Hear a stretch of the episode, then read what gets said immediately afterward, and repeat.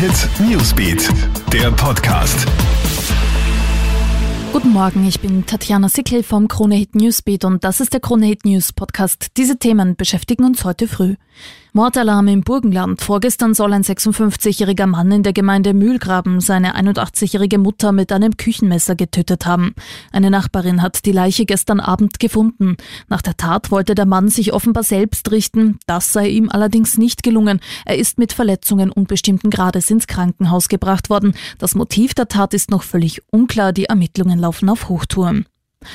Heute tagt der Ibiza-Untersuchungsausschuss das letzte Mal vor der Sommerpause. Wie gestern sind auch heute wieder Vertreter der Justiz geladen.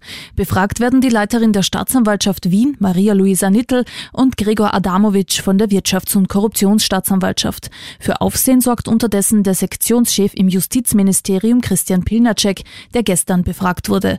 Der U-Ausschuss sei ein Jammertal, in dem sinnlose Fragen gestellt würden. Die Anwesenden würden ins Mikrofon nuscheln und Wurstsemmeln mampfen, so Pilnacek Lunacek gegenüber dem Kurier.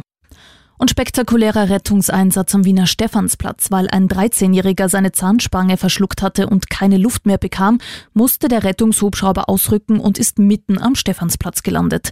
Der Zustand des Jugendlichen hat sich aber in der Zwischenzeit wieder stabilisiert, sodass der Hubschrauber auch ohne Kind wieder abheben konnte. Laut der Berufsrettung kommt so ein spektakulärer Einsatz höchstens einmal im Jahr vor.